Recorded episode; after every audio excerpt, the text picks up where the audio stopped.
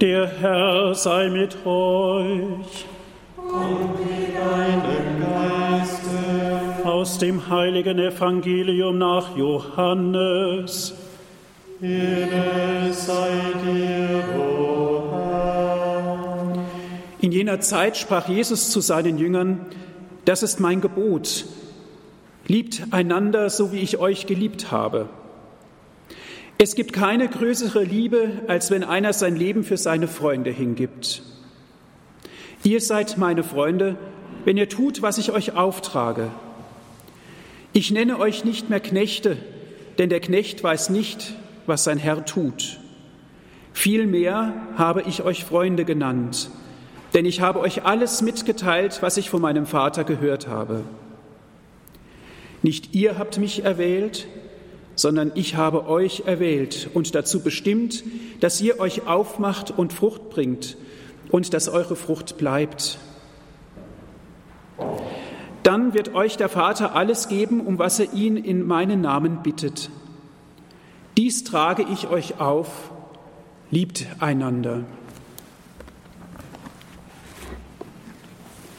Evangelium unseres Herrn Jesus Christus. Lob sei dir, Christus. Meine so sehr geliebten Zuhörer, Zuschauer, ich weiß, in diesen Tagen sind es mehr durch die Krise als sonst. Ich freue mich sehr, dass Sie mit dabei sind. Mit dieser heiligen Messe beginnt ganz offiziell der Mariathon, auch wenn wir schon seit 6 Uhr in der Früh anfangen, angefangen haben zu laufen. Nochmals ein herzliches Willkommen den Mitbrüdern auch. Im Februar fand die letzte Dekanatskonferenz statt vor der Krise, das heißt das Treffen der Priester und der pastoralen Mitarbeiter.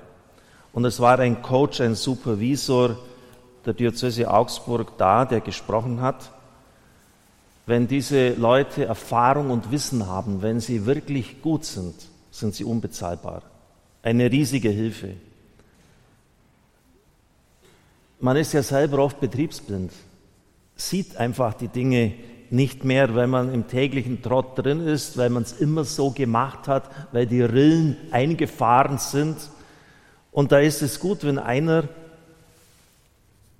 fit ist, draufschaut und sagt, hast du mal schon überlegt, das könntest du eigentlich auch ganz anders und besser machen. Für mich ist das immer ein Gewinn. Es ist keine Bedrohung, es ist keine Kritik, ich freue mich immer, wenn ich irgendetwas wieder gut weiterbringen kann. Manche, die fühlen sich ja dann ihre Identität angekratzt, wenn man auch nur ein bisschen wagt, mal zu sagen, du überleg mal, ob das vielleicht anders nicht besser gehen würde. Und er hat dann gesagt, das Einzige, was uns in der Krise hilft, ist die Selbstvergewisserung unserer Berufung. Das klingt jetzt mal ein bisschen spröde. Selbstvergewisserung der Berufung. Das heißt, die Rückfrage, das hat er damit gemeint, was war denn eigentlich am Anfang da? Was ist denn dein eigentlicher Auftrag? Was war denn da, als du auf dem Boden gelegen bist bei der Priesterweihe? Was hast denn du da empfunden? Warum bist du angetreten, diesen Weg gegangen? Und was, entschuldigen Sie den Ausdruck, zum Kuckuck mal, hat jetzt dazu geführt, dass du die Freude des Anfangs verloren hast? Was ist denn dabei passiert? Warum bist du aus der Spur gekommen? Und er hat gesagt, sich seines Auftrags zu vergewissern, heißt, mit der eigenen Freude und dem eigenen Gelingen in Verbindung zu sein. Genauso ist es. Diese Freude mag vielleicht nicht immer übersprudelnd sein. Und es gibt halt auch viel Routine und Alltag durchzustehen. Aber im letzten, im tiefsten muss es eine Freude sein. Und auch die Freude darüber, dass Dinge gelingen. Was ist der Anfang, was ist der Ursprung? Wenn Sie die Berichte des auferstandenen Christus jetzt hören in den Evangelien, da wird eigentlich immer nur eins gesagt. Nicht wie wir es in fast jeder Predigt hören, Jesus lebt, ich lebe auch, dann kommt das ewige Leben, der Himmel, die Toten werden auferstehen. Das steht alles nicht drin in den Evangelien. Es steht immer nur drin, geht hinaus, ich sende euch. Und zwar bei allen vier Evangelisten. Es steht im Galaterbrief bei Paulus drin und es steht in der Apostelgeschichte drin. Geht hinaus, ich sende euch. Mission ist die innerste Identität der Kirche. Das ist der innerste Kern Das ist das, was Kirche ausmacht. Das hat der auferstandene Christus gesagt. Er hat uns nicht irgendwie auf etwas Späteres hinverwiesen, was sogar eine Gefahr sein kann, wenn man dann diesen Hauptauftrag vergisst. Und genau das hat die Kirche in Deutschland getan. Genau das haben wir. Wir haben die innerste Identität verloren. Sie werden jetzt vielleicht denken, das ist ein frecher Satz. Er stammt nicht von mir, sondern von Kardinal Marx, als er Bischof von Trier war. Hat er gesagt, Deutschland ist Missionsland geworden. Ein Satz von Delp übrigens schon in den 40er Jahren. Aber leider sind wir keine missionarische Kirche. Und damit haben wir die innerste Identität nicht, weil wir das sein sollen und müssen, weil es der auferstandene Christus uns immer wieder gesagt hat. Ich werde das in einer eigenen Predigt einmal ausführen, Ihnen das vortragen. Nehmen Sie die Bibel zur Hand, lesen Sie es selber nach. Und das ist der Auftrag, den wir haben. Es ist einer bei Radio Maria, Radio Horeb, der fundamentalsten Säulen. Wir sind missionarisch. Wir wollen das, was wir empfangen haben, weitergeben. Und zwar mit Hilfe der modernen Kommunikationsmittel. In konzentrischen Kreisen werfen Sie einen Stein ins Wasser. Da gibt es lauter so Kreise, das kennen Sie, die Kinder machen das gern, ich habe es auch gern getan. Deutschland, Afrika, weltweit. Deutschland. In der evangelischen charismatischen Erneuerung hat ein evangelischer Pastor Gunther Geipel in einem Aufsatz Folgendes geschrieben.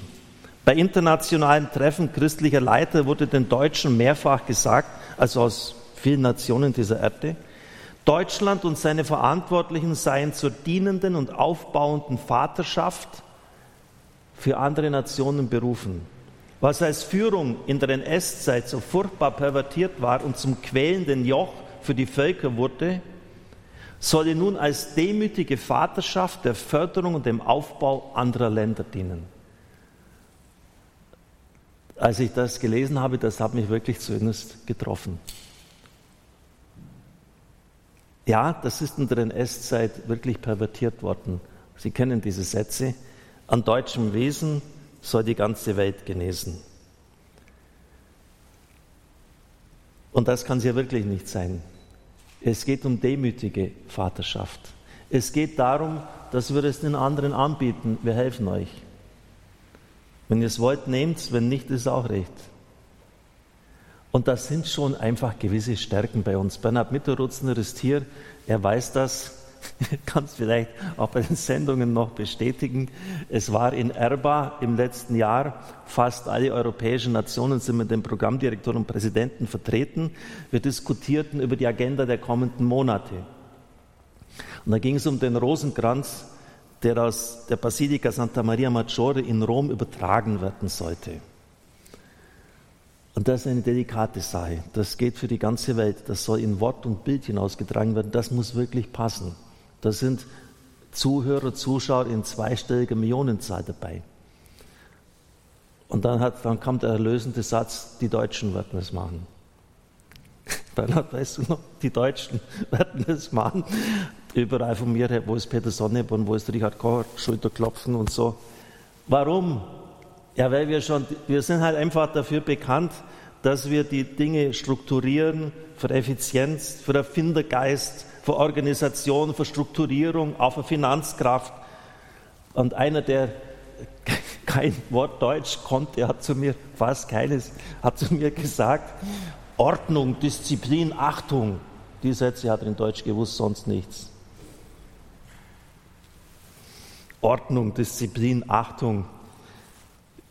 Vielleicht kennen Sie das Lied von Reinhard May, Mann aus Alemannia. Da kommt das auch äh, in, in, netter Weise vor, wo halt einer im Urlaub ist und dann sieht er, wie Leute da rumfischen und, und völlig ineffizient, wie er das macht und bringt ihnen eine viel bessere Fischereimethode, Fischereimethoden bei und dann sagen die Leute, Mann aus Alemannia, weil halt das auch seine Gabe ist. Und das wollen wir wirklich auch in den Dienst anderer Nationen stellen, und zwar nicht in einer gönnerhaften Pose, wie gut wir sind und wie schlecht die anderen.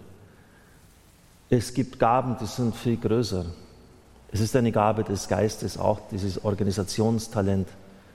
Aber wenn Sie mal anschauen in Afrika, die Leute sind teilweise tagelang unterwegs, für eine Messe. Und es ist nicht immer ungefährlich, diesen Weg anzutreten. Wenn Sie die Opferbereitschaft anschauen, was, was Bischof Endro aus Pakistan mir gesagt hat, Kinder, die von früh bis abends fasten, die Opfer auf sich nehmen, das würde bei uns keiner in seiner Bequemlichkeitssucht auf sich nehmen, was die tun.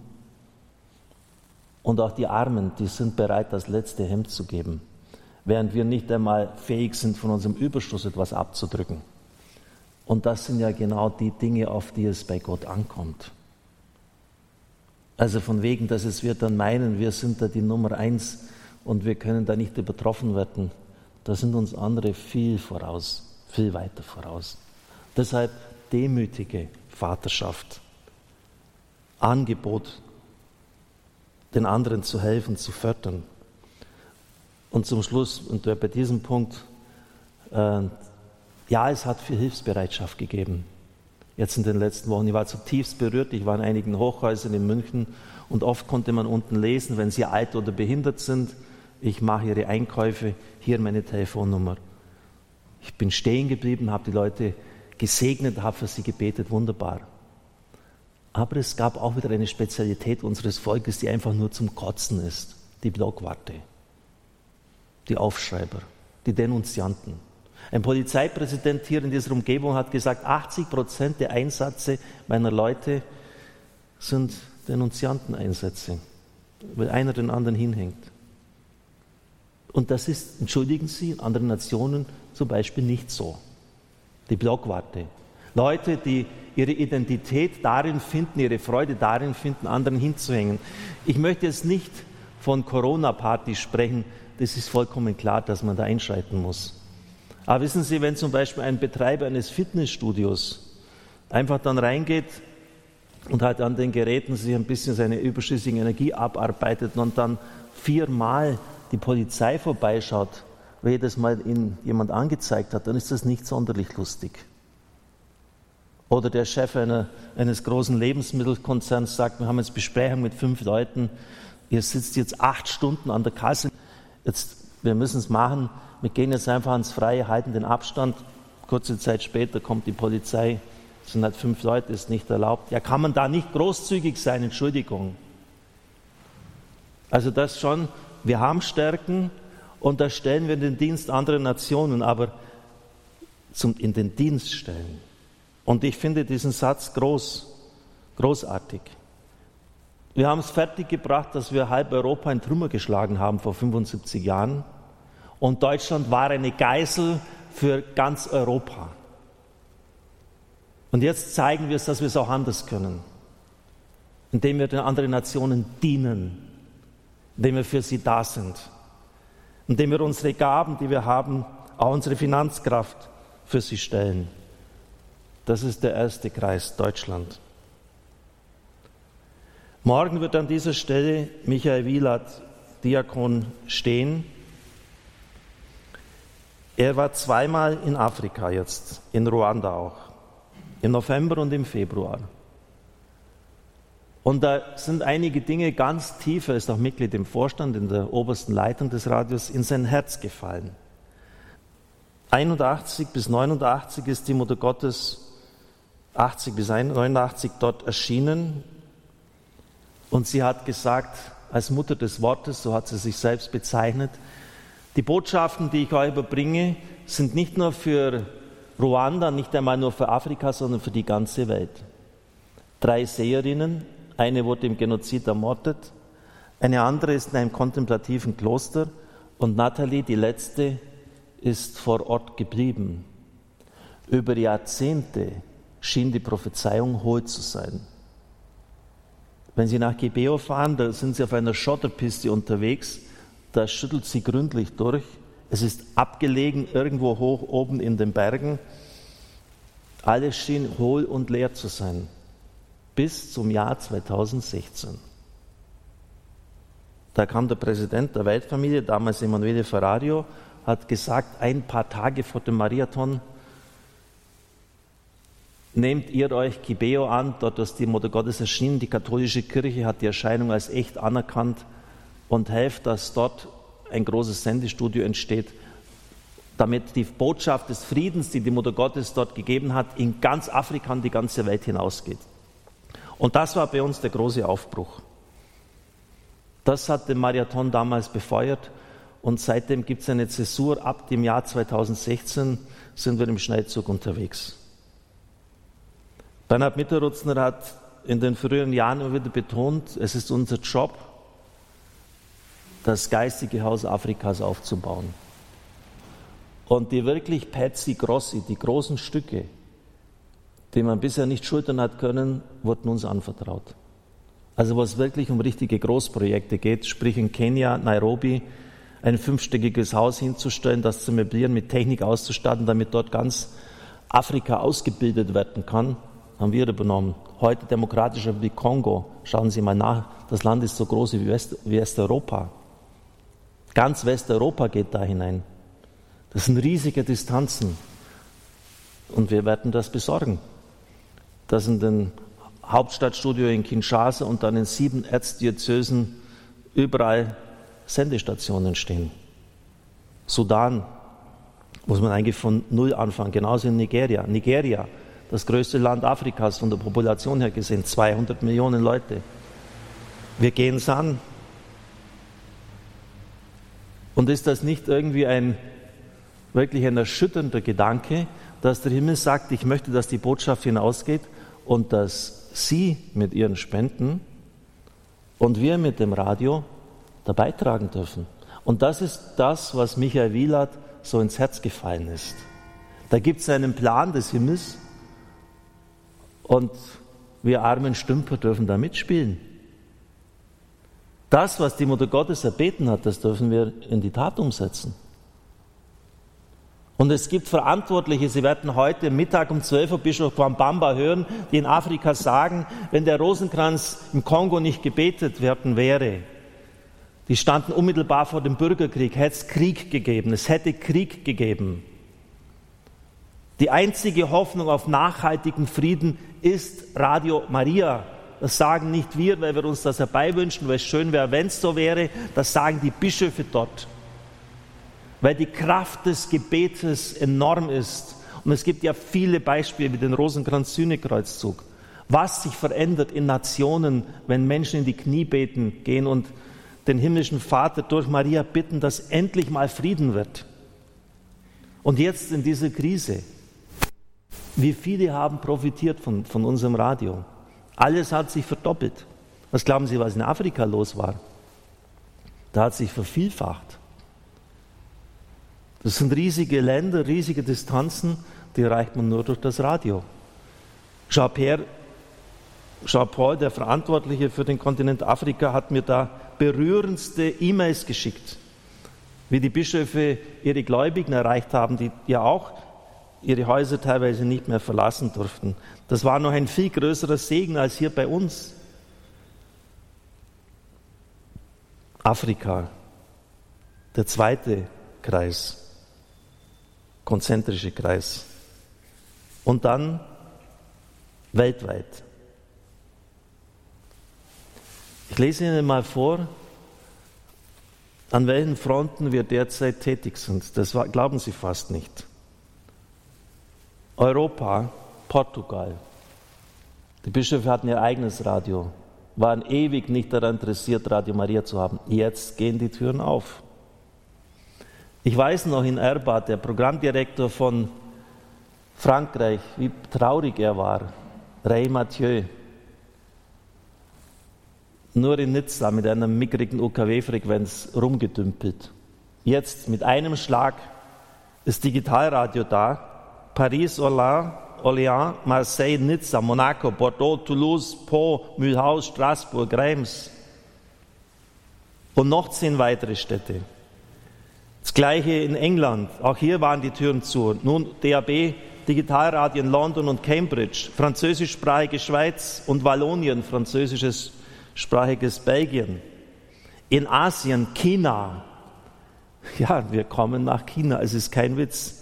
Und zwar in der Sprache Mandarin von Rom aus über Internet. Israel, in Nazareth, in arabischer Sprache über Internet. Neue UKW-Frequenz im Irak, Anfragen aus Pakistan, Bangladesch, Indien, Andhra Pradesh, Sri Lanka, in Afrika, Kap Verde, Angola, Nigeria, Ägypten, Südsudan, Benin, Kongo, Simbabwe, Zentralafrikanische Republik. Wir rollen den ganzen Kontinent auf, Freunde. Amerika, Kuba, Honduras, Puerto Rico, Jamaika, Haiti. Dann war beim letzten Welttreffen auch ein Bischof aus Melbourne da. Auch dort Digitalradio. Und beim letzten Kontinent sind wir jetzt auch noch angekommen. Es fehlt nur noch Grönland und die Antarktis, Bernhard. Melbourne und Sydney Digitalradio. Hunderttausende Radiogeräte für Leute in Gefängnissen, in Flüchtlingslagern und Krankenhäusern. Studios in Wallfahrtsorten Lourdes, Fatima, Guadalupe, bei den großen Festlichkeiten dieser Orte werden wir in Zukunft das Signal abgreifen. So schaut es aus. Und dann ein enormer Einsatz der Weltfamilie von Radio Maria bei dem Erwerb von Frequenzen. Sie brauchen ja Lizenzen, Sie müssen Fortbildungskurse anbieten, Mitarbeiter haben, Präsidenten, Programmdirektoren, ein Haus, eine Leitung, ein Mitgliederverein. Liebe Brüder und Schwestern im Herrn, ich bin nicht so verwegen zu sagen, dass der Triumph des unbefleckten Herzens Mariens jetzt allein durch Radio Maria stattfindet, aber auch dadurch, aber auch dadurch. Die Mutter Gottes hat ja in Fatima versprochen, am Ende wird mein unbeflecktes Herz triumphieren. Das Herz, das heißt, die Liebe, Herz steht ja für Liebe, wird siegen. Und das wird am Schluss stehen. Es wird gut ausgehen. Das Licht, die Liebe, die Hingabe wird siegen. Und dafür treten wir ein. Und wenn wir, liebe Freunde, der Weltfamilie in Afrika mit ihren Spenden den Rücken frei machen, dann können die in den anderen Nationen richtig zuschlagen. Und deshalb brauchen wir ihr Geld. Es geht auch, es geht einfach auch darum, wir brauchen ihre Spenden. Helfen Sie uns. Ich weiß, viele von uns sind in schwierigen Situationen.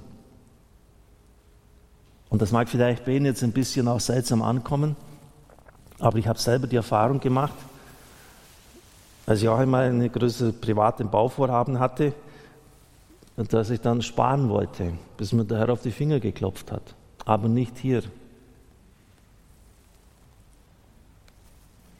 Und entschuldigen Sie bitte, wenn Sie am Wochenende einkaufen, viel, was legen Sie da auf den Tisch?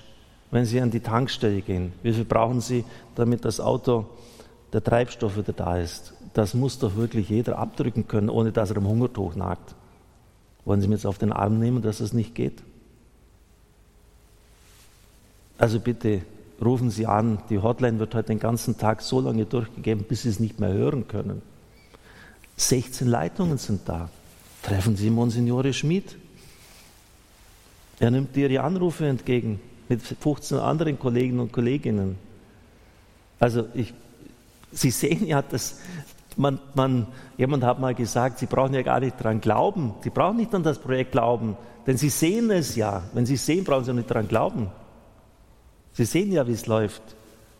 Also bitte helfen Sie uns und geben Sie Ihrem Herzen einen Schub. Und sobald jetzt die Messe vorbei ist, während der Messe haben Sie Sendepause. Feiern Sie den Gottesdienst mit, das ist jetzt wichtiger, aber danach glühen die Leitungen. Amen.